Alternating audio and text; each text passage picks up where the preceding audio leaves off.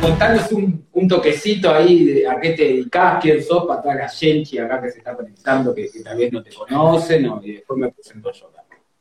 Dale. Eh, bueno, eh, me llamo Ezequiel, pero me dicen Bona por, por mi apellido, Bonialian, así que me pueden decir Bona tranquilamente.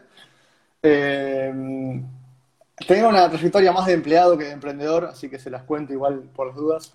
Dime si me estás escuchando bien, porque yo veo que se me frizó la pantalla. No sé si soy yo. ¿Estamos bien? Buenísimo. Eh, puse los datos igual. Me cansé de la Wi-Fi, puse los datos de la mierda. Eh, viste que siempre pasan los vivos. Eh, a ver, trabajo en un banco hace ya muchos años. Fui pasando por diferentes este, lugares y hoy estoy en la parte más orientada a lo que es propuesta de valor y marketing y comunicación y me dedico por mi parte, hace un año y medio, en julio van a ser dos, a hacer marketing también por mi cuenta. Este, más que nada lo que es la parte de marketing de contenidos. Empezó por diversión, porque me gusta, y bueno, se termina convirtiendo en ir armando la agencia a poquito, ¿no? Va pasando de eso. Qué bueno. Bien, bien. ¿eh? Está bueno que haya salido como de una pasión y hoy, y hoy en día como que seguís con el, con el banco o estás 100% abocado a lo que es el marketing. No, no, sigo, sigo. Este, todavía eh, no es tan fácil, bueno, vamos a hablar justamente de eso. El Río de la Plata, independizarse, este, no es tan fácil. Eh, es un proyecto, es la idea, eh, pero todavía no, no, está tan crecido el, tema como para... Y la verdad es que también estoy hago cosas relacionadas, entonces... Este, me encanta como ir arrancando el tema por ahí, porque a veces se suele pensar de que está, emprender es largar toda la mierda, no importa lo que estás haciendo, y largarte de la piscina. Y bueno, yo soy el fiel ejemplo de que hacer eso es una gran cagada. O sea, yo lo hice así, yo lo hice así, o sea, de, la nada. No aguanté nada, yo no aguanté, o sea, en dos meses eh, me pasó como que me re gustaba mi laburo, porque yo laburaba en una productora audiovisual, también ahora yo tengo mi propia productora audiovisual, cuando arranqué a laburar de eso, en dos años más o menos, no me gusta mucho de, que me manden a hacer ciertas cosas. Cuando uno es creativo o artista, llamémosle ya sea audiovisual, de obras de teatro, de arte, lo que sea, como que uno quiere plasmar su arte, Entonces, por más que Picasso, por más que le digan que pintar y él está pintando lo que le dicen y igualmente está desarrollando su talento, no es lo mismo que pintar las obras que a él le gustan, ¿no? Y más o menos yo me sentía como en esa, en esa disyuntiva y hasta que me empezó a pasar que varios días me despertaba pensando en qué excusa pongo para no ir a laburar. Y, y, eso me mató. y, en dos meses largué toda la mierda sin pensar mucho, así como que no aguanté, dije, está, tenía una plata ahorrada, otra plata que me iban a dar por, renunciar, porque no fue que me dejé, renuncié y agarré un dinero pero es complicadísimo también al principio no lo recomiendo porque no tenés mucha experiencia, hay mucha parte de que vos te crees que tal vez sabés de la operativa, pero ningún jefe te enseña a crear un negocio, te enseñarán tu parte, vos la tenés clara en tu parte, pero después todo lo otro de crear un negocio, de cómo tener clientes, de la venta, es todo un mundo en el cual te recomiendo de que te instruyas de antes y no ser tan impulsivo. Eh, para resumírtelo en una frase, Bona, eh, a mí si me preguntabas el primer año, oh, Mati, ¿cómo está emprendiendo? Yo hubiera respondido algo como, oh, por favor, que alguien me despierte de esta pesadilla, la estoy pasando por O sea, Creo que les pasa un poco a Frase. Sí, sí, sí, sabes que sí. Eh, a ver, lo que pasa es que mucha gente, primero porque está un poco de moda emprender a veces, entonces la gente se lo toma muy en serio en algunos momentos y piensa que, bueno, nada, renuncio y arranco y me va a ir bien y porque tengo esta super idea y no sé qué. Y hay un montón de cosas que uno no tiene la más puta idea ¿eh? Que tiene que hacer. Más cuando estás solo, cuando sos un solo preneur, digamos, tenés que hacer un millón de cosas. Vos tenés que manejar tus finanzas, vos tenés que manejar tus redes, vos tenés que manejar el negocio, vos tenés que ir a conectar a los clientes, vos tenés que hacer todo. O sea, si imagínate si tenés un negocio de productos físicos, vos tenés que ir al depósito, tenés que ir a comprar los mayoristas, tenés que empaquetar, tenés que... Esas cosas este, hay que pensarlas antes, ¿no? Eh, y, le pifiamos, ¿no? Y aparte, somos mandados también a veces, el que tiene ese espíritu emprendedor se manda. Y bueno, a veces un poquito... Pero... Y cuanto más voy, capaz que sos como más inconsciente. Yo, yo vos que te mandás, igual, ¿eh? Sí, pero mirá que ya yo me lo mandé hace 10 años y hoy, hoy ya me, sirvió como para pensarlo desde otro lugar. ¿eh? Digo, eh, mirá que en el momento también como que la sufrís y también después no es lo mismo tomar decisiones en base a, tal vez necesidad, ¿entendés? Cuando ya uno no toma las mismas decisiones. Entonces me parece que tu forma está buena también porque creo que, que, ayuda a tomar decisiones más inteligentes, llamémoslo de una forma, ¿entendés? Porque estás desde otro lugar que tal vez no es tanto la necesidad económica, porque después, claro, la plata se te empieza a acabar y tenés que generar, y uno empieza tal vez a, tomar decisiones en base a la necesidad de generar esa plata, y esas decisiones casi siempre no son muy buenas porque vienen de la raíz de la necesidad, y no es lo mismo que, por ejemplo, decir, ah, en tu caso tal vez está, yo tengo la plata segura, entonces las decisiones que yo tome en mi emprendimiento son mucho más estructuradas, con más pienso, con más cabeza y no es tanto como estás abogado. Me parece que eso está buenísimo también. Como que cada cosa tiene para mí su plus y, y, su debilidad, ¿viste? También. Tal cual. Mira, la desesperación no es buena consejera. Eh, o sea, las decisiones hay que tomarlas pensando bien, digamos, más allá que te mandes.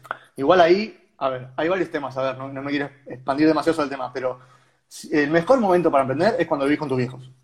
Mandate todas las cagadas que puedas. Vivís con tus viejos, la comida y el techo lo tenés. Mándatelas todas. Yo empecé tarde, yo empecé a los 30 años, a los 29. Entonces, es más difícil, eh, en ese sentido, tomar decisiones más arriesgadas. Pero cuando vivís con tus viejos, mándatelas todas. No los endeudes a tus viejos, obviamente, pero eh, le pifiale, porque es el momento perfecto para decir, bueno, yo ya me voy de lo de mis viejos con mi negocio armado. Empezar a los 20 es lo mismo que empezar a los 30. Eso es así.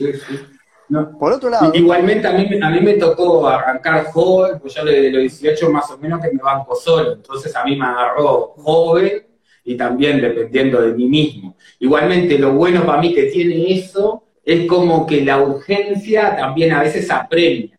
O sea que como tenés un perro, no corres igual que te corra un pitbull chiquitito, digo un pitbull gigante que te corra un chihuahua, eso, ¿entendés? O sea, correr diferente. Eso es lo que te iba a decir eh, por eso te decía que está bueno lo que hiciste vos, siempre con, con determinados cuidados, obviamente, pero el hecho de, mandarte y pasar directamente a la acción, porque también hay gente, y te digo porque me pasa a mí, yo dilato más eh, mi salida, digamos, de un momento del laburo, porque estoy seguro, porque estoy tranquilo, más allá que me guste mi laburo. Como estoy, como que tengo un sueldo a fin de mes y como no estoy mal en el laburo, eh, es más difícil mandarte e irte definitivamente. Entonces, dilatás más la decisión. En cambio, vos al haberte ido de una, cerrar la puerta y chau, no te queda otra que arrancar. Hay que buscar un punto medio entre esas dos cosas, digamos. Para mí también es tal cual, estoy de acuerdo con eso, que el punto medio casi siempre en estos dos puntos eh, está bueno. Para mí lo, que está bueno es buscarte como un motivador para no dormir las laureles y a su vez si podés mantenerte, como decís vos, con un laburo o si vivís dentro de tu viejo, está de más. Y como pregunta concreta, ¿o qué dificultades así has encontrado? hoy, hoy en día son como muchísimas, ¿no? Digo, tal vez a, nivel de, emprender, de emprender lo que ven a hacer más concreto en Argentina que estás vos, si me tuvieras que nombrar, ponerle cuáles son los tres obstáculos más complejos para emprender allá. Eh, a ver, obviamente que digamos, depende del negocio en el que aprendas, pero hablando de marketing, de lo que estamos, digamos, eh, es difícil hoy prestando servicio a emprendedores porque están todos complicados como para poder eh, pagar el servicio, digamos, de alguna manera, o, prefieren eh, invertir en otra cosa o guardarse la plata por cuestiones obvias de situación económica, digamos, en el país. Después tenés un tema impositivo muy difícil en Argentina, eh, no sé cómo está allá, pero acá la verdad que es, muy complicado. Es uno de los países con más carga impositiva que hay, al menos por lo que he visto. Y lo ideal estando en Argentina, en realidad, eh, es encontrar clientes afuera. Es cobrar en dólares. Lo que pasa es que también te van a sacar plata, ¿no? Los dólares, vos después lo ves en pesos o lo ves en dólares, pero es menos de la guita de la que, de la que te gustaría ver, digamos. Pero lo ideal es ir a empezar servicio afuera, que para afuera somos baratos. O sea que lo bueno también que tiene lo de emprender en Argentina es que si trabajas para afuera y ganás en dólares, sí podés hacer como una diferencia, ¿no? Digo, tal vez con, con por llamémosle, con pocos dólares, que tal vez acá en Uruguay, por ejemplo, está como más dolarizado el país, este, con menos de mil dólares está complicado vivir. Eh, sin embargo, tal vez con mil dólares que, que en Argentina ya se puede vivir. No sé, comentame, vos estoy tocando de oído. ¿eh? No, acá ojalá cobráramos mil dólares. Este, acá mil dólares es, si lo pasas al, dólar, digamos, eh, mercado negro, por así decirlo, al dólar blue, eh, es mucha plata. Es mucha plata. Este, digamos, un sueldo común está muy por debajo de eso. Muy por debajo de eso. Y, cuando, cobras, ¿qué tanto te sacan, Bona? Tipo, ¿qué tanto decís, está cobro 100 dólares y a vos cuántos dólares te llegan a Bona cuando le pagas yo hoy, Yo hoy no vendo afuera, estoy en ese proceso de buscar eh, clientes afuera porque sé que es lo que me, conviene. O sea, por eso lo, lo transmitís, porque digo, verdaderamente en Argentina está muy difícil eh, y, lo mejor es ir a buscar afuera clientes. pero cobrando el tema es, vos tenés lo que es el monotributo, digamos, y vas subiendo de rango, eh, de, categoría, digamos, y, obviamente a medida que cobras más también pagas más ganancias. Yo como tengo sueldo, eh, acá pagar ganancias con un sueldo tranqui ya pagas ganancias. O sea, no, necesitas cobrar un montón de plata para pagar ganancias. Es, es, digamos, no sé, vamos a poner un... Eh, por debajo de 50 mil pesos sos pobre y por arriba pagas ganancias. no, hay un punto medio, no hay, o sea, se está eliminando la Si sobrevivís, es que tenés que pagar.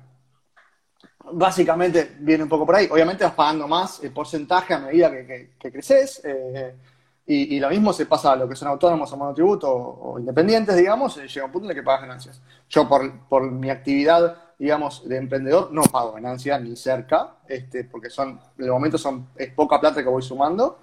Eh, y un mes es una y un mes es otra, entonces no hay, una, no hay un ingreso grande como para comprar, pero sí por el sueldo, sí.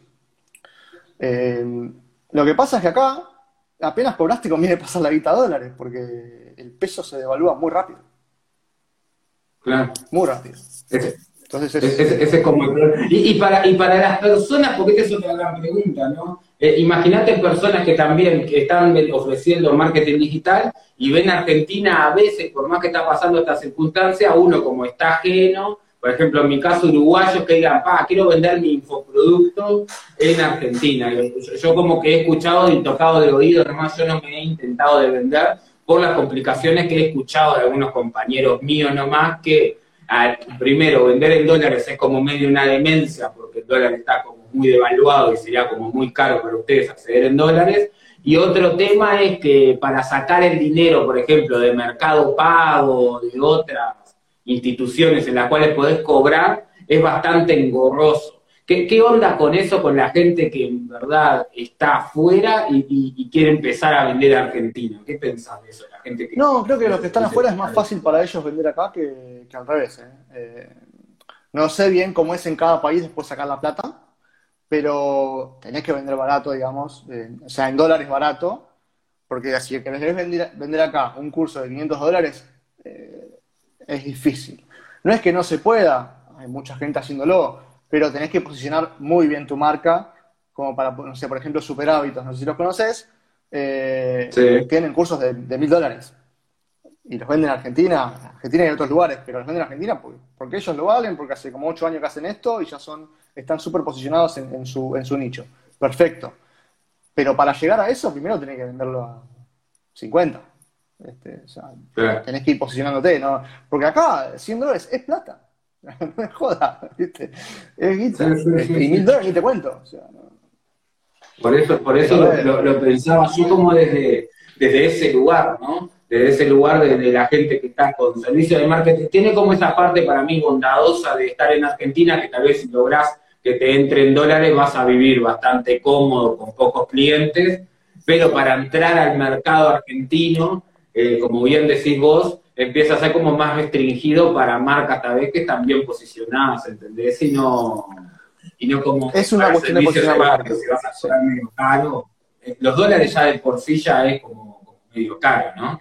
Y, y, en qué pensás que, que, así hablando como, se me vino a la mente esta pregunta y me parece que está buena, ¿en qué te parece que nos, que nos podemos diferenciar la gente del Río de la Plata en el sentido del marketing digital con el resto de Latinoamérica y el mundo?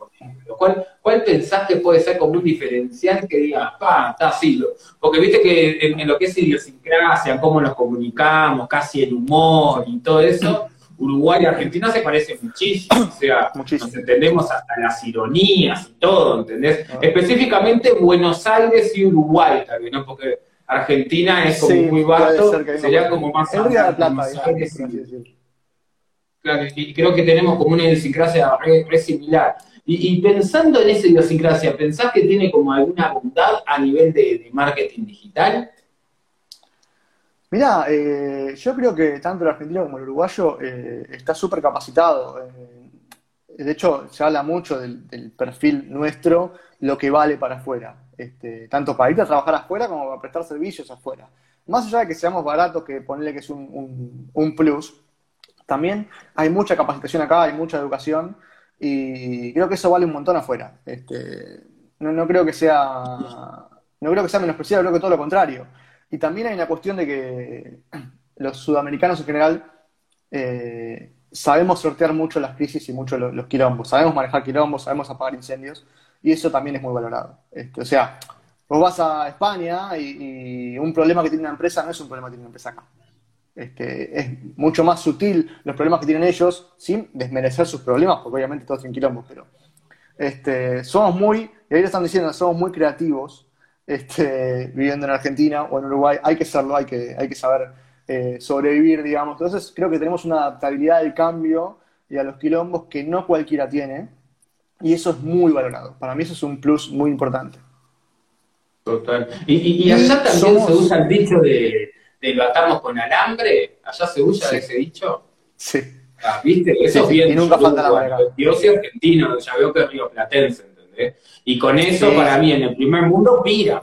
En el primer mundo piran con eso. Tipo, te lo digo así tal cual, mi hermano está viviendo en España.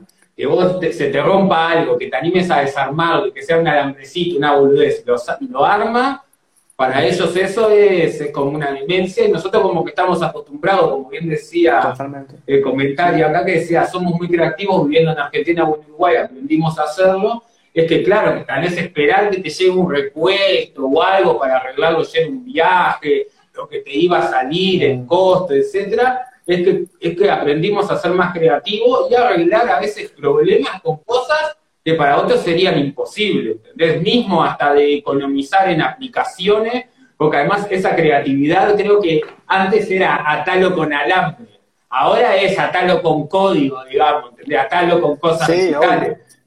Esa misma creatividad que la llevábamos a la manual, la pudimos llevar a lo digital, te lo digo tanto como por buscar alternativas gratuitas para que no economizar más los costos de, de lo que puedas hacer y que ande muy bien eh, ese tipo de cosas, me parece de que nos ha ayudado pila, ¿no? Digo, hay que aprender a ver, las cosas positivas también. Obviamente yo te diría, claro, nosotros no tienen la necesidad de andar buscando esas herramientas porque ya, ya lo, pagan eh, como, como sea, ¿entendés? Ah, lo tiro y me compro otro, por decir algo, ¿entendés?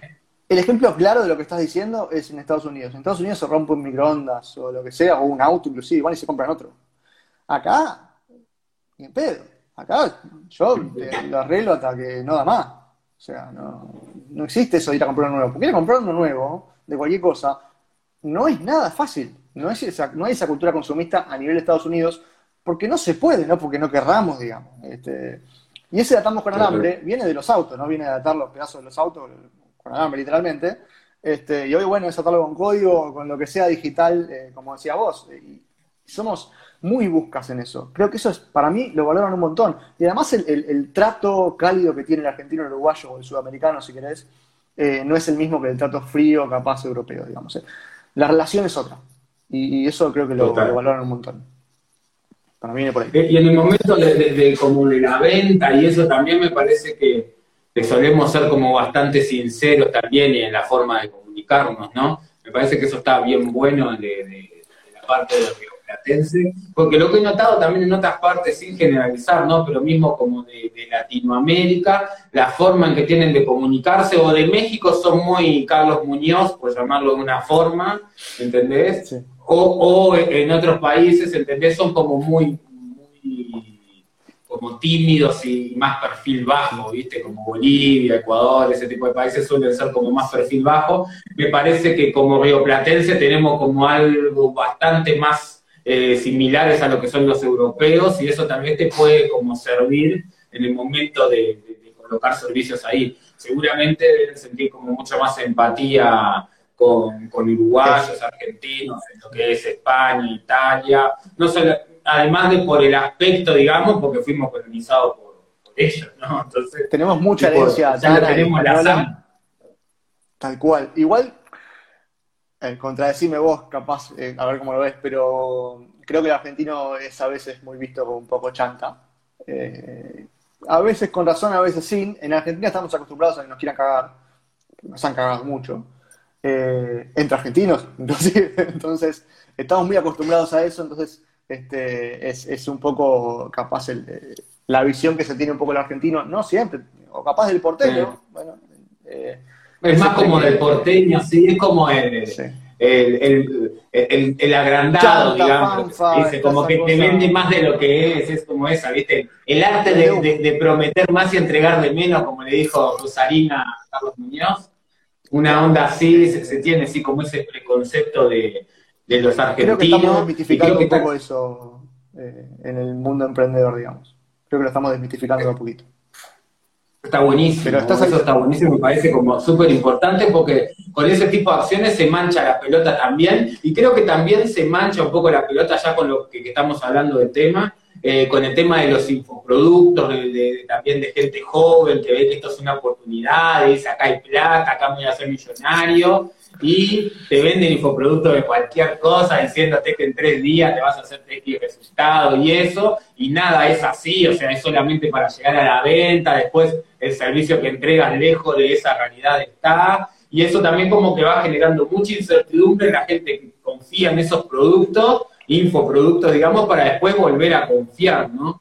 Eh, ¿qué, qué, qué recomendar, digamos, a la gente como que presta atención al momento de adquirir eh, servicios de marketing digital o infoproductos eh, a gente, nada, estamos hablando de argentinos y uruguayos, o tal vez argentinos en este caso que tienen, como bien dijiste, esa fama de, tal vez de, nada, de querer llevar ventaja de cosas, ¿no?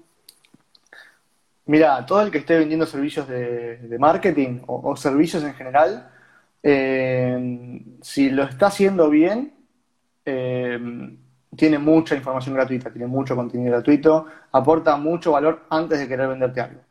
Eh, entonces vos vas a poder comprobar, antes de comprarle un curso, digamos, si verdaderamente eh, conoce sobre ese tema, y no solamente si sabe, porque también ahora hay mucha oferta. Entonces, no es solamente eh, enganchar que te preste servicio o, comprarle un curso a alguien que sepa, sino también que, que tenga esa empatía con vos, digamos, que, que te guste cómo habla, que te guste cómo explica, el ritmo al que va, la manera de hablar, o sea, alguien que no le guste la gente que insulta no va a escucharme a mí, porque yo puteo cada dos por tres. O sea, y eso es parte también, esa idiosincrasia que decías vos, o sea, eh, si quieren a alguien muy serio no me van a venir a buscar a mí. Este, y eso está más que claro, yo lo, marco de una, digamos. No, no, a mí, yo, en una reunión con un cliente en asesoría, yo estoy con el mate, este, y, te charlo así como, este, como si estuviéramos tomando una birra o un mate, no, no, esa es mi forma. Alguien que quiera laburar conmigo, va a ser así o similar. Eh, si no, no. Esas cosas se dan cuenta ya viéndote en Instagram, en YouTube, donde sea, se van dando cuenta. Entonces, primero está esa empatía de entender, laburar con alguien con quien puedas hablar como estamos hablando nosotros, que nos llevamos bien de una. Este, eso por un lado. Y segundo, lo que te digo, de este, que vos al ver el contenido te vas dando cuenta eh, si, si sabes, si no. Obviamente que puedes saber más o menos, siempre hay alguien que sepa más. Este, pero te vas dando cuenta de si, tiene una idea de lo que está hablando, digamos, o si está mandando fruta. Te das cuenta cuando escuchas a alguien, digamos. este, después está el tema de eh, Carlos Muñoz y Diego Rosarín. Eh, yo blanqueo, yo no soy muy fan de Carlos Muñoz. Este, no estoy en contra, digamos, pero no soy muy fan. Diego Rosarín, yo lo conocí con ese debate este, y lo empecé a, seguir bastante. Eh, me cuesta mucho estar de acuerdo con él en un montón de cosas, pero hay que admitir que todo lo que dice lo justifica. Este, tiene el contenido para, justificar lo que dice. Después es demasiado crítico para mi gusto, pero, ¿sabe? es difícil refutarlo una teoría. Al menos yo sé mucho menos que él y leo mucho menos de lo que lee él, entonces me costaría un montón tener un debate con él. Eh, no, me no haría lo que hizo Carlos Muñoz de poner en mi canal de YouTube un vivo debatiendo con un tipo que me hace mierda. La verdad que no lo haría. Este, o sea, puedo intercambiar ideas y no estar de acuerdo, pero un tipo que me desfenestró como lo hizo Carlos Muñoz, al menos en mi impresión, eh, perdón si me está escuchando Carlos, eh, no, no, no, lo, no lo haría, no sé, no, no, me pareció que ahí fue poco preparado. Lo que pasa es que, que, Diego Musarín venía hace rato con este papo que yo lo vengo siguiendo de bastante antes, y él le viene dando palo a todo, a, este, a Diego, a ese Diego no sé qué, el, Diego que es el pelado que dice que te vas a morir, el otro que es el, barbudo mexicano, que también habla todo poético, eh, todos esos como narradores eh, motivacionales, loco le da. Diego Dreyfus y Carlos Muñoz, sí, sí, sí. Sí, sí, le da por la cabeza sí, man. Sí. Le da por la cabeza Mira, yo creo que también, eh, a ver, estoy de acuerdo en muchas cosas con, con Diego y yo lo que siempre trato de decirle a la gente es que no escuches solamente la gente con la que estás de acuerdo, sino que escuches los que piensan completamente contrario a vos, porque de esa manera aprendes. Si vos solamente escuchás lo que. O sea, es como. Por eso lo escucho. O sea, me cuesta un montón estar de acuerdo con él, pero lo escucho. Ah, este, yo lo escucho por lo mismo a Diego, ¿sabes? Lo escucho por lo mismo porque está bueno escuchar a las personas a veces que no estás 100% de acuerdo, ¿entendés? Me parece como fundamental, porque si no, si solamente nos vamos a escuchar con lo que quiero escuchar, está, vivís en una cajita así y no tenés poder crítico, ¿entendés? Mira, me pongo un poco técnico, pero hay una cosa que se llama sesgos cognitivos. Y es justamente esto. Si yo solamente leo y escucho tratando de confirmar lo que yo ya pienso, tengo un sesgo cognitivo. En cambio, si yo trato de escuchar, leer o ver o lo que sea, algo, tratando de aprender o de incorporar una posición diferente a la mía, por más que no esté de acuerdo, voy a aprender algo. Pero hay gente que escucha un discurso político afirmando lo que ya piensa, no importa si está de acuerdo con el tipo o no, ya, viste que hay un sesgo con, políticas muy notorio, digamos, ¿no? Escuchás algo y, y, reafirmás lo que vos, el tipo dijo lo contrario, pero vos eh, escuchás y reafirmás lo que vos pensás, porque tenés ese sesgo. Entonces hay que abrir la cabeza en el sentido, cuesta un huevo, gente, o sea, cuesta muchísimo. Escuchar a alguien que está diciendo no, completamente... Además cuando recién escuchás, ¿No, ¿No te pasa como que lo querés matar cuando recién lo escuchás decís, pa, este, le quiero, No, no, sabés que le quiero responder. Te sale, te sale todo el, el, de una, ¿viste? Te sale todo el largar de decir, vos, este que dice te da una bronca Además, justo le está pegando a algo en el cual nosotros somos apasionados, ¿entendés? Vos le estás pegando al emprendimiento, no es a botón, acá, mirá lo que le estás pegando, me está Le pega al marketing, lo hace mierda al marketing, o sea, eh, le pega mucho. Al marketing y al emprendimiento también, y, como, y, al ser positivo, que en verdad es algo que yo como promuevo siempre mucho en las redes sociales, porque en realidad como que si no sos positivo es bastante difícil emprender, porque si me llevo con los porcentajes y las probabilidades y etcétera, casi es como medio, un salto medio suicida, Lo que Entonces, en realidad, el emprendedor de por sí necesita esa positividad, Como para, seguir, ¿entendés? Necesita esa positividad. Entonces, como que me digas que es una positividad tóxica, que no tiene fundamento y todo. Es eso, sí. Es como demasiado para mí, para... Mucho es demasiado cuando es algo que venís trabajando hace tanto tiempo y te cuesta tanto llegar a eso y trabajarlo. Si vos ahora que llegué, que llegué un poco a sentir mínimamente un poco de positividad, me la querés dar contra el piso. Es como, está, es, es, eso es como me rompía bastante la bola de Diego Me iluminé un poquito porque estaba muy oscuro eh, ahí, va, ahí, va, mejor. Ahí va, ahora sí. Pues ya, se, ya oscureció. Eh, a ver, ahí es donde a mí me cuesta mucho estar de acuerdo con él, digamos.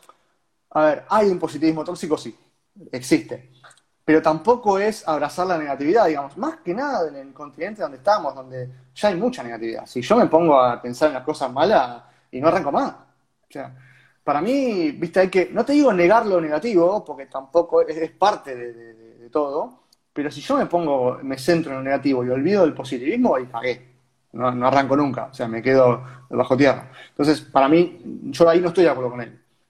Lo sigo escuchando, te digo, o sea, todos los días pongo algún videito, algo para, para incorporar eso, pero es difícil. La verdad que es, un tipo difícil de escuchar para mí. Este, Total. Pero por el otro lado, de escuchar cuando... Muñoz es muy, muy gurú del positivismo también, ¿viste? Es ya otro extremo. Y, también como que para mí es mucho de otro lado, nada que ver, también como idealizar, idealizar al dinero y como que el dinero es la solución de todo y te muestro y ostentar y te muestro mi garaje de autos y no sé qué, cuando el otro es todo lo contrario, ¿entendés? Entonces está, son como imágenes como bien antítesis, ¿entendés? De las cosas y era obvio que iban a llegar como, como un choque así. Eh. Pero vos como, como marketer así, eh, ¿no? Este, qué, qué, sentís cuando, cuando Diego Rosalín dice como esas frases ahí va, el arte, el arte de prometer de más y entregar de menos? Que, que Carlos Muñoz murió cuando le dijo eso. Porque Carlos Muñoz lo sintió cierto. Eh, es mi impresión, ¿no? Yo estoy siendo muy subjetivo porque eh, es, lo que yo pienso. A ver, está lleno, lleno, repleto de gente que promete de más y, da de menos. Está lleno. y no te hablo del marketing, te hablo de cualquier tipo de negocio. Está repleto. Y está lleno de gurús de todo tipo. Entonces, es muy difícil identificar y, darte cuenta quién te va a dar lo que te prometió y quién no. Yo vengo de eh, terminar un posgrado en experiencia del cliente. O sea, para mí, dar más de lo que prometes es el centro de, todo. O sea, no, no, prefiero no prometerte nada. Este, en ese sentido, prefiero prometerte intencionalmente menos. Este, cuando alguien viene y me dice, che, yo quiero eh, llegar a los 10.000 seguidores en tres meses, no te puedo prometer eso. Ojalá que sí, pero no te lo puedo prometer. Este, menos si tenés 500. O sea, este, esas cosas, y hay gente que te lo promete, ¿eh? hay gente que te dice, no, ¿cómo llegar a 10.000 seguidores en un mes? Bueno, más allá de los seguidores es una boludez los seguidores, pero lo que quiero decir es que hay gente que promete esas cosas. Y, a veces, y, qué onda con, con, esto como una, me voy un poco para lo filosófico, medio digo Rosarín, me, me, hiciste pensar con esto, ¿no? Con esto que dijiste, 500 seguidores o, llegar a 10.000, y entonces en este caso es como que el fin justifica los medios. O sea, con tal de, porque entendés en ese caso, el, fin justifica los medios sería, ah, yo te prometí 10.000 seguidores, agarro y te los compro, que es un medio de mierda, ¿entendés? mucho y pum, y te compro los seguidores, y otra es este, no, yo no estoy dispuesto a comprar seguidores, entonces no digo que, llego y busco otra alternativa, ¿no? ¿Qué onda con eso? ¿El fin justifica los medios o no? Mirá, yo estoy eliminando seguidores. Este, porque me parece, primero, o sea, me encanta eh, tener el, swipe y todo, digo, pero eh, cuando creces con publicidad, con sorteos, con anuncios, con lo que sea, y el algoritmo cambia y de repente compran los reels y todo, no voy a echar la culpa a Instagram porque yo tengo que adaptar mi contenido, digamos, o sea, en ese sentido no, no, pero, y el engagement se queda cuando tenías, porque si yo te tengo creo 11.000, 12.000, eh, el engagement se te queda igual que cuando tenías 7.000, este, te pega, es mejor tener menos y que sean los que de verdad interactúan. El que te siguió porque vio una publicidad y después no interactuó nunca, no te sirve. Si no te va a comprar. Entonces, en ese sentido, es un poco sacarse esa métrica. Cuesta, cuando llegaste a los seguidores, perderlos cuesta, lo admito honestamente. Pero prefiero ir, obviamente voy lento porque es ir a ver uno por uno los perfiles todos, pero el otro día subí un read sobre eso y me preguntaban, che, ¿funciona? Así que bueno, sí. La verdad que de a poquito el engagement va retomando, porque la gente que se queda es la que participa. Tenés seguidores que no miran tu contenido, ¿Eh? Está re bueno hacerlo y es como está tremendo trabajo, porque ese trabajito de todos los días, andar eliminando seguidores para, para los que nos están escuchando, en verdad el tema de eliminar seguidores serviría para mejorar el engagement porque es en base a porcentaje de personas que interactúan con tu seguidor. Entonces, como que el algoritmo entendería, ah, bueno, si este porcentaje de personas que nos siguen, miran estos contenidos, interactúan, vamos a mostrárselo a más porcentaje de estos seguidores.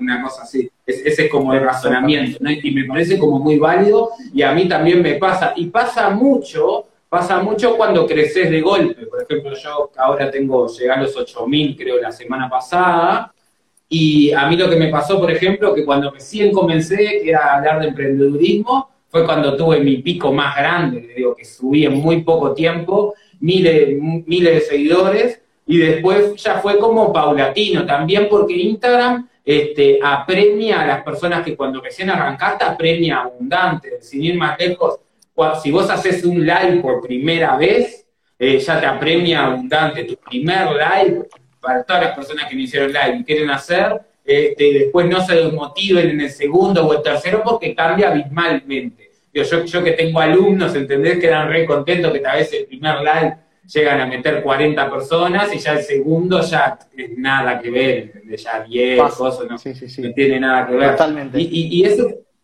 y eso va cambiando como pila también, pero eh, el hecho también es como... Esta, esta pregunta está buena hacérsela, ¿no?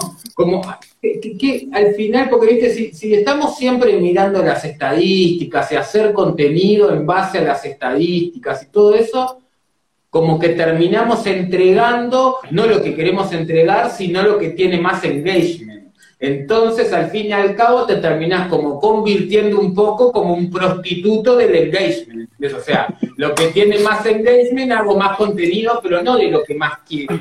¿Qué, tan sano te parece eso, querido?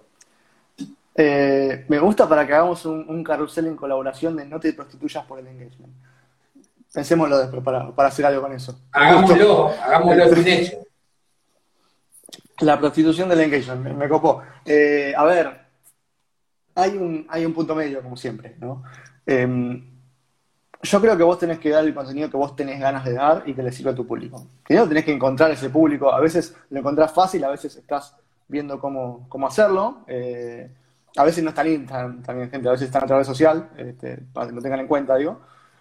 Eh, pero también, a ver, si vos das un contenido que a la gente no le gusta, eh, no te aporta nada a vos tampoco. Y si vos das un contenido que a la gente le gusta, pero a vos no, tampoco. O sea, eh, hay un punto medio ahí. Tiene que gustar a vos y tiene que gustar a tu gente. No importa si esa gente son 100 personas. O sea, no estamos hablando de, de, masivo, estamos hablando de que encontres tu comunidad, tu gente que le gusta lo que haces y cómo hablas y cómo lo decís, y listo. O sea, no tienen que ser eh, 100.000 personas. Si son 100, son 50 o son 1000, está perfecto. Y hablale a esa gente. Si el resto no le gusta tu contenido, que se vaya. ¿Cuál es el problema? Entonces, es como que en verdad sería prostituirte un poquito. solo la puntita, bien. Eh, el Nachito está pidiendo para unirse. Vamos a ver qué tiene para opinar de este tema. ¿Te parece o no? Dale, que se prostituye bastante. Dale, igual. Pero ese es un gran tema, ¿entendés? ¿Qué, qué tanto estamos dispuestos a prostituirnos por el contenido? A veces, a, mí como que a veces me sale el rebelde y decir, vos, no me importa nada, voy a hacer cualquier cosa que le guste, le guste, que no. Y a veces me sale. Yo vengo en ese proceso, eh. vengo cambiando mi contenido. La prostituta de, de, y decir, ah, voy a hacer más reel que está de moda. ¿entendés? Voy a hacer más esto, que no sé qué. Y a mí que yo capaz que tengo ganas de hacer un live y que me miren dos y decir cualquier parcial, ¿entendés? Entonces está, no sé. Nachito, ¿cómo lo, lo vivís eso? No, no, yo quería eh, meterme para, para felicitar del, tema que están hablando, me parece súper interesante. Después re contento porque estén haciendo ustedes dos un live porque son unos cracks. y, bueno, no, no quería decirlo lo que pasa, pero. Pero gracias a vos. Sí, pero, pero no, tremendo tema que están diciendo, pero en, alguna medida todos estamos. Me gustó lo que dijo ahí el Bona, que, es importante encontrar el punto medio entre lo que le gusta a nuestra audiencia y lo que nos gusta a nosotros, ¿no? Porque no está bueno ni ser un prostituto del, del, engagement, pero por el otro lado tampoco eh, eh, subir solo lo que a mí me gusta y lo que a mí me parece que está bien, ¿no? Eh, es como encontrar ese punto medio, es, es, interesante. Y bueno, es lo que estamos todo el tiempo tratando. Y con Mati pila de veces nos cuestionamos ese tipo de cosas. Decimos, oh, esto, esto genera tremendo resultado, pero realmente o no, Mati, esto conversación de siempre que hablamos. esto te genera tremendo resultado, pero vos decís, está bueno desde el punto de vista ético, no sé qué, y bueno, es ahí, es ahí. Mientras vos te lo preguntes, ya, eh, ya está. Urice, lo, lo, dejo, era solo para decir ese, no, no quiero robar ahí espacio del live, era para felicitarlo porque lo, lo, vengo, lo vengo escuchando hace rato y está tremendo. Eh, y nada, nada, me encanta que estén haciendo un live juntos. Y, y esta función, ¿no? Esta, esta, queda pendiente de jugar algún jueguito, no sé si hoy de noche les pinta o avisen, yo estoy. yo hoy de noche no puedo porque mañana tengo parcial pero y voy a estar estudiando, pero pero lo hablamos. Dale, a jugar algún jueguito. Semana Vamos arriba. Cuídense. Vamos arriba, Nachito. Igual, chao, chao. Eh, Sabes que yo últimamente vengo cambiando un poco el, el, el panorama del contenido eh, y hablando un poco más como, y escribiendo un poco más como hablo yo. Eh, capaz que por no ser tan, tan directo, y hoy ya subí posteos que dicen directamente me chupa un huevo, este, ayer subí uno que, directamente, bueno, después Eh, lo cuento, pero es este también como diciendo, bueno, eh, ¿en qué momento pidió tu opinión? Dice, este, como siendo un poco más, más directo con algunas cosas, como capaz pienso yo, digamos, y, que me contenía antes un poquito.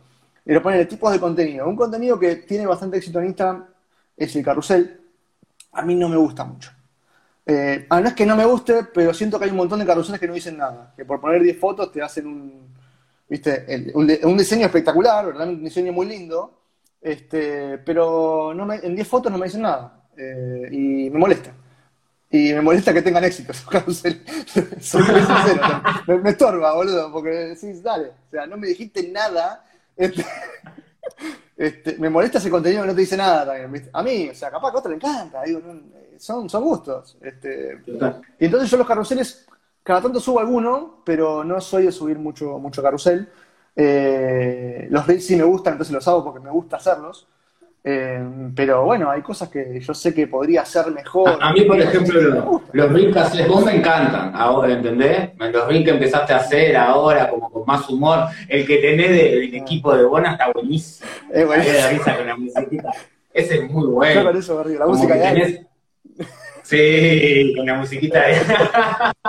ese es muy bueno. Y tenés ese tipo de contenido que, a mí me, gusta mucho y que está bueno porque te salís un poco de lo que es el marketing y metés humor. Y vos sos, ya hemos compartido likes y juntos en YouTube y en otros lados. Y tenés, siempre te digo que tenés como ese humor, así que salís como de la nada con una palabrita o algo. Y eso me parece que cada vez sos vos mismo, ¿no? Porque como que cada vez te animás más a a meter eso que, que me parece que está bueno porque es un gran diferencial tuyo. Como en mi caso, tal vez este, andar con un buzo raro, que no te aparezca un buzo con bandera, ando con vestido de no sé qué. Está buenísimo ese buzo. Cada cual como que, y, recién ahora me estoy como animando a mostrarme más así, ¿entendés? Porque eh, el exponerse en las redes sociales no es fácil, tal vez ahora la gente nos ve haciendo un live y charlando, y en verdad fue todo como un proceso, ¿viste? Al principio te sentís como inseguro o vulnerable más que nada, y, está bueno que cuanto antes te puedas animar, está buenísimo y, está, y tener a gente que, te pueda apoyar y que igualmente digas, ah, quiero hacer un live con Bon, un live con Mati, eh, sumarte acá y que seas un tercero, ese tipo de cosas te pueden ayudar pila. Y creo que lo que está bueno en la era de las redes sociales y también la empatía que existe entre uruguayos y argentinos es eso mismo, de decir, vos me ayudás con esto, nos prestamos como que existe como esa camaradería. Tal cual, te iba a decir eso. Eh, hay, mucha colaboración. Eh, en el mundo emprendedor es muy distinto al mundo, digamos, empresario de, antes. Hola, Flor, que ahí la conozco, que está saludando. Eh, es muy diferente en el mundo emprendedor de hoy, digamos, este universo de gente que, que hay mucho networking, las redes sociales sirven muchísimo para eso, para conocer gente copada, hacer amigos, como hemos hecho nosotros, que nos ponemos a jugar este, videojuegos un sábado a la noche, este, y gente con la que podés colaborar, de que de repente, si yo, yo si necesito una productora audiovisual, ya sé que vos la tenés, y voy a ir a buscarte a vos, porque tengo confianza con vos. Este, y si necesito una campaña de anuncio, voy a ir a buscarlo a Nacho. Y es, este, esas cosas están buenísimas. Y, no es solamente porque yo sé que presta el servicio o lo que sea, sino porque sé que sabe, porque lo escuché hablando un montón de veces, y porque sé que hay confianza, que no me va a cagar, y, que hay una cosa de... a veces hasta preguntas, ¿entendés? O sea, vos, Mati, estoy por contratar un servicio de productor audiovisual o tengo interesado hacer un video, ¿qué me recomendás? ¿Qué te parece? Y ese tipo de colaboraciones que a veces ni siquiera es intercambio monetario en el medio, ni siquiera pedir un presupuesto, y me parece que, está buenísimo que exista esa colaboración. A mí me ha pasado desde, por decir algo, ¿entendés? Voy a hacer una parrillada eh, para gente que es vegana y escribirle a una argentina que sigo yo, que justo se conectó acá un ratito que se llama Mango Gutiérrez, que es bastante conocida allá en Argentina, que es este. Bueno, yo, me escribo con ella a veces y le pregunto, bueno, voy a hacer una parrillada vegana, ¿qué me recomendás para poner ahí? ¿Entendés? Y ella va y te responde, ese tipo de cosas como colaborativas que ya pasan hasta el plano de negocio empresarial, sino que se empiezan a involucrar como en el día a día y es como esa persona se empieza a convertir como un referente en X tema, ¿entendés? Por ejemplo, en el veganismo yo ya sé que si tengo alguna duda voy a preguntarle a ella, ¿entendés? Por ejemplo, con respecto al marketing de contenido, ya sé, bueno, bueno, mira que estoy a punto de largar esto, ¿qué te parece? Me gustaría saber tu, tu punto de vista. Y casi siempre esas cosas te aportan pila y como bien dijiste vos, con gente que sentís empatía, porque a veces puede ser alguno que sepa pila y que vos digas, pa, este es un boche, sabe pila, pero es un cara cagada, ¿entendés? Si no te gusta cómo explica y te cae mal, y que vos decís, no, a mí me gusta, prefiero que, me explique Mati, ¿entendés? Que así medio, medio bruto, medio como a las palabras, entiendo mucho mejor lo que me quiere decir que, que otra persona que tal vez está en otro lugar. Y a veces pienso también de que como para qué, qué opinás de esto también, me gustaría saber tu opinión, con respecto a que a veces se busca a la persona que está en el escalón 100, cuando en verdad tal vez una persona que está en, el, vos estás en el 2, está en el 3 o 4, te serviría mucho más porque en realidad tiene más como conciencia de lo que te estaría haciendo falta para subir esos pasos. Sin embargo, el que está en el 100 ya seguramente se desconectó un poco con esa realidad, ya está en otra tesitura. Entonces a veces no sé qué tan bueno es andar buscando especialistas, el mejor de los mejores, porque te va a poner una vara tal vez muy alta en la cual vos ni siquiera estás preparado para hacer. Por decirlo de una forma, es como ir a la universidad sin ir al liceo. No sé qué, qué opinás vos de, esto, ¿no? No, está bueno lo que traes. Eh, a ver, creo que la oportunidad que te da hoy justamente las redes sociales es que puedo hablar con gente de todos los escalones, digamos, e ir comparando las cosas que te dicen, ¿no? Y me ha pasado, y de hecho me pasó hoy mismo, eh, estoy a punto de estornudar, y no es COVID, eh, me pasó justo hoy mismo, hoy, bueno, hoy tuve un muy buen día porque hoy entrevisté a alguien para un podcast que no voy a decir quién es porque todavía no lo publiqué. Eh, pero entrevisté a alguien muy groso para mí, alguien que yo sigo hace mucho y admiro, y esa posibilidad se me dio por redes sociales. Este, y, y, eso se da mucho, o sea, yo le escribo a gente que yo sigo hace años y es muy grosa para mí, digamos, que está varios escalones arriba mío, y me responden. Y te responden de 10, no es que simplemente te responden, eh, viste, sí, sí. No, no, te responden, te dan charlas, o sea, gente que vos decís, ¿en qué momento tienen el tiempo para hacer esto? Este, y eso para mí habla muy bien de, este universo emprendedor, digamos, que me parece muy diferente. La gente te responde, la gente, obviamente que siempre hay nortiva, siempre hay, o sea, siempre hay alguna gente mala onda, digo, en todos lados. Pero en la generalidad me pasó de tener muy buena respuesta de gente de todos lados. Este, y eso para mí eh, es muy valorado. O sea, si hablamos, está corriendo la perra por si se escucha algún ruido. Eh, eso habla también de la empatía y habla de, esa humildad, digamos, también que tiene mucha gente que está varios escalones arriba. Para mí está buenísimo.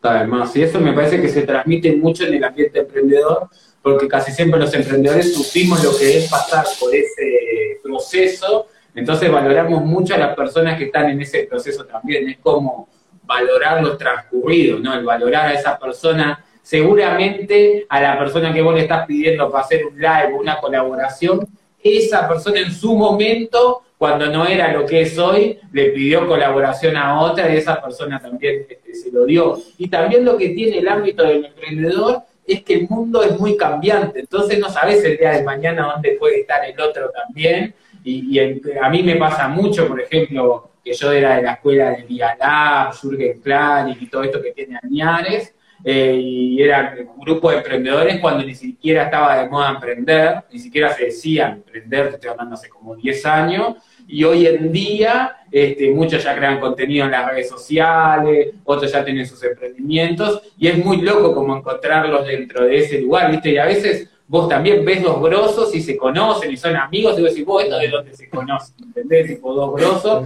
y capaz que fueron a una escuela juntos o estuvieron en algún proyecto, pero casi siempre como que el ambiente emprendedor tiende a unir y quedan como esos lazos, ¿entendés? Por ejemplo, entre nosotros, por más que después no hablemos como por meses, si hablamos, si abrimos como un grupo de emprendedores, nos tenemos como conscientes de quiénes son, ¿entendés? Si el día de mañana eh, dejas de, verte o ver lives y decís, yo día, dentro de dos años miro tu contenido de vuelta y veo que estás creando una empresa de marketing y todo, ¿Entendés? Y es como decir, vos ves, vivís el proceso de la persona mucho más cerca, y eso me parece una locura. Eso sí, está buenísimo.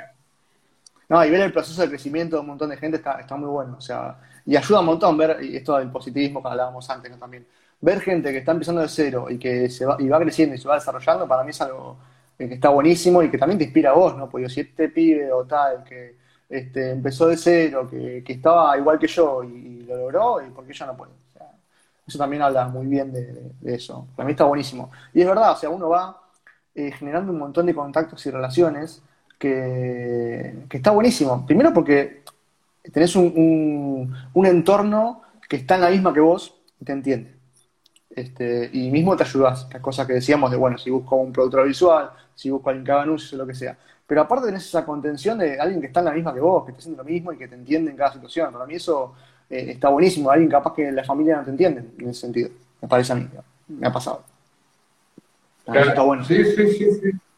No, y, además también es como lo que siempre dije, que cuando yo arranqué a emprender, lo que quería era hacer un ejemplo un día de que sí se puede, ¿entendés? Y eso ya está, como yo pude, puede cualquiera, y me parece que eso es como fundamental. A veces siente uno decir, ah, está, con esto no estoy ayudando, tal vez no estoy inspirando como me gustaría, pero tu misma experiencia y tu misma vida sirve como de inspiración, ¿entendés? Imagínate cuántas personas que, que vieron tu proceso desde el comienzo, que vieron tal vez tu primeros videos, que tal vez te conocen personalmente y nunca pensaron en decir, pa, lejísimo, porque casi siempre los que más te juzgan son los que te conocían de antes de que empezaras a hacer estas cosas. Es más, la mayoría que se siente juzgado, con vergüenza o vulnerable en el momento de ponerse en las redes sociales, no es por la gente nueva, sino por la gente que la conoce de antes. ¿Qué va a pensar fulanito que me vio de antes, que ahora me empieza a poner en las redes, que hablo de esto, etcétera? Ese es como el... Pero decime si a vos no te pasó. A mí me han boludeado eh, las, primeras, las primeras cosas que subí, amigos o compañeros de laburo me han boludeado este, terriblemente. O sea, ¿qué haces subiendo esa pelotudez? quiero ser influencer. No, no y, lo más gracioso, lo más gracioso que después nunca comparten nada bueno. O sea, me venís a dar ese palo, pero nunca compartiste una foto mía buena de un no, de Instagram, nunca compartiste un contenido mío, pero hoy que para darme palo, ah, mirá qué pelotudez subís, qué cosa, ahí sí me mandás mensaje y me avisás. Es muy loco, eso me ha pasado. Pila y yo como que me enojo bastante y le, hago la estampida de uno y le digo, oh, eh, es que no, yo soy medio, medio incisivo, así ya me conocerá cuando venga por acá. No, yo. Eh, son todos futuros clientes.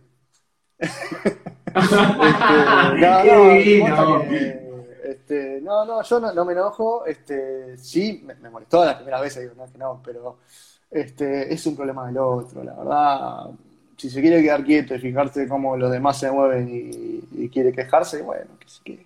En ese sentido no. no hay, cosas como que, es el hecho de, apoyar a un amigo, ¿viste? De, la que anda, no le estamos haciendo daño a nadie, no estás jodiendo a nadie, le estás aportando valor y ayudando, y si no es nada de eso, te estás entreteniendo y haciendo lo que te gusta sin joder a nadie. O sea, como que mires como lo mires, no estarías jodiendo a nadie.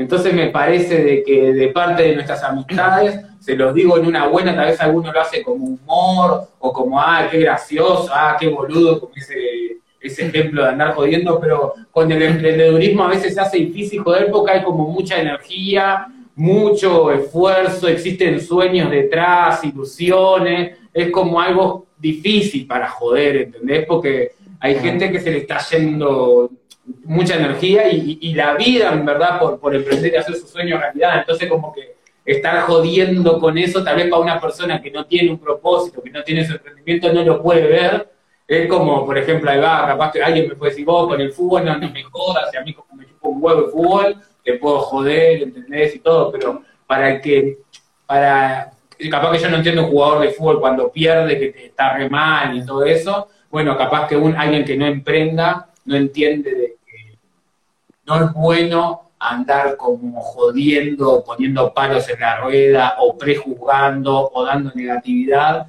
en los primeros pasos más que nada de cuando estás emprendiendo, que es cuando te sentís más vulnerable, que es cuando necesitas como un poco de, más apoyo. De, apoyo sentimental. Sí. es tal cual y aprovecho ya para decirlo ya que estamos acá. Eh, la gente no tiene idea de lo, desgastante y agotador que es emprender, que es comenzar un negocio propio, que es este, tratar de hacer tu marca personal, digamos, y todo. No, tienen ni idea de las horas de no sueño eh, que hay detrás. Este, entonces, cuando alguien conocido de ustedes, con un amigo, un familiar, quiere empezar algo, y mínimo bancalo. Este, no te digo que lo ayudes, pero mínimo una palmada en la espalda, che, bueno, dale, vas a poder animarte, porque posta que es muy difícil. O sea, yo creo que la gente que no lo está haciendo no se da cuenta de lo difícil que es. Eh, ah. yo creo que durante un año y pico eh, no dormí nada. Me encantó ese mensaje, me encanta ese mensaje como, para, para cerrar, porque es eso, boludo, tipo, ah, si tuviéramos que dejar un mensaje como para el fin del live y decir, a ver, ¿qué, qué consejo le damos a los emprendedores de No te prostituyas por engagement. Y... Ese es un- Y dale para adelante al otro, vos. dale para adelante al otro, porque como emprendedores nosotros, yo te lo digo que, que tengo como el, el- eh, más, que, más que la suerte, el laburo y, el orgullo de vivir de mi emprendimiento hace más de 10 años, pero me costó un reverendo huevo y me sigue costando. eh, y entonces, y cuando recién empecé fue muy difícil y realmente como que no sentía mucho el apoyo de muy poca gente, porque la verdad que da mucho miedo y, y no es de mal, hay gente que te quiere mucho y que emprender es, es sufrimiento y si alguien te quiere no quiere que sufras, entonces te va a querer acobijar y casi siempre eso también sucede. Pero eh, eh, está bueno de que podamos, cuando vemos a otro emprendiendo, eh, seamos un poquitito conscientes, como dijo Bona, de todo lo que cuesta, de todo el sacrificio que hay, de todo lo que se está superando, de los miedos también de que eso significa, que ya no está bueno seguir cargando a, esa mochila llena de miedos, de piedras, de caca. Lo mejor que podemos hacer es decir, vos vamos arriba, adelante, que- que- vas a poder, que es más lo que se, se está necesitando, ¿no? Porque de lo otro hay muchísimo. Así que me, me encantó ese mensaje. Acá hay un comentario que dice, conozco mucha gente que no hace nada y sé que y se queja, creo que. No se adapta a todas las herramientas que tenemos. Oye, disponibles para Sí. emprender y crecer. Es como que hay muchas Hay- herramientas, y la verdad, hoy día, y, y cada vez como Hoy que somos más son, lo que y- queremos. Este, mira, es ponerle ganas. Y tenés que saber que no es algo que vas a desarrollar. A ver, que ojalá que lo hagas rápido, pero no es algo que en tres meses vas a tener un negocio armado. No es así. O sea, lleva tiempo, hay que ser paciente y no rendirse, ser consistente. Y si querés que funcione, lamentablemente tenés que dormir menos. O sea, el primer tiempo, ¿no? Tenés que laburar como negro, así, perdón la presión, pero este, tenés que laburar un montón, tenés que do- dormir poco y esforzarte. Y no rendirte, por sobre todo. Y en algún momento, Ah. si, si enfocás bien la energía, eh, va a funcionar. Y a los creo que que tienen un una amigo que cosa empieza, que- apóyenlo. Total, y, y el no rendirte es fundamental, porque al principio vas a aprender muchísimo en poco tiempo. Entonces es como un auto que está en primera, o sea, es mucha fuerza para moverlo dos ruedazos nomás, ¿entendés? Entonces como que vas a tener que adquirir mucho conocimiento para poder dar los primeros giros a ese emprendimiento. Entonces el no desistir y no rendirse al principio es como lo más difícil y sé consciente de que al principio también va a haber mucho aprendizaje y, y vas a sacar muchísimo de eso que no solamente va a servirte para el emprendimiento, sino para, para la vida, tal cual. Totalmente. Acá Ese mensaje como para Para terminar, que dice acá, lunes a tiene que lunes. estar atado a tu pasión. Vas a laburar mucho, pero haciendo algo que te apasiona y se disfruta. Tal cual. tal Es tal cual. Voy a hacer una aclaración igual. Porque hay una frase que, que da vueltas ahí que es, bueno, encontrar algo que te apasiona y no vas a tener que trabajar nunca en tu vida. Eso es mentira. Vas a tener que laburar un montón, la diferencia es que te va a gustar lo que haces. Pero en todo lo que hagas que te apasione, va a haber cosas que no te gusten. O sea, es así. No, no hay, no hay manera de que el 100% de lo que haces te guste. Vos tenés que entender que hay cosas que te, te van a gustar, que el día de mañana que haces sí lo podés legar, pero eh, va a haber cosas que no te gusten. Ahora, si no te apasiona lo que haces, estamos en el horno. O sea, vas a sufrir, para eso quédate en un estadio, vas a sufrir como loco. Primero encontrar algo que te apasiona, además pero que- entender que no todo va a ser... No, y además creo que de ahí es de donde sale la energía para no rendirte. De ahí. Tal cual. De, de que te guste, ¿entendés? Porque si no es ba- bastante más fácil rendirse, ¿entendés? Porque como cuando no tenés un por qué estás haciendo lo que estás haciendo, no tenés como un propósito, no tenés como un gran motor detrás, decís, esto lo largo a la mierda, me está rompiendo la bola. Pero si es algo, dice, no, esto es para conseguir algo que realmente es lo que yo quiero, o plasmar un cambio en el mundo, o lo que sea, lo que, lo que vos quieras vivir, me parece importantísimo. Eh, te cierro con, la, con Simon Sinek. Eh, encontrar tu porqué. Primero tener claro tu porqué. Después viene todo lo demás. Pero no empieces un negocio sin tener claro hacia dónde quieres ir, cuál es el propósito que quieres hacer, porque no, no, no sirve. A la mitad de camino, el día que llueve y no te arranca el auto, desististe.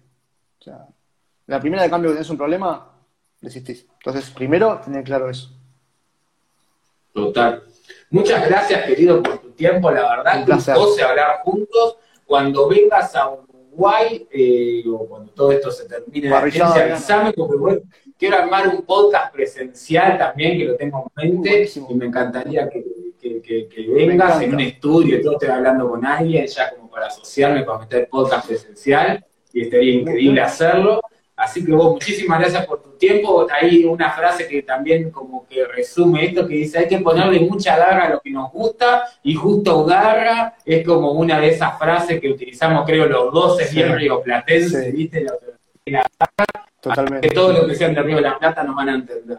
Muchas gracias, querido. Te mando un abrazo gigantesco y nos vamos a estar viendo por las redes o Gracias a vos. cuando se vaya a ubicar.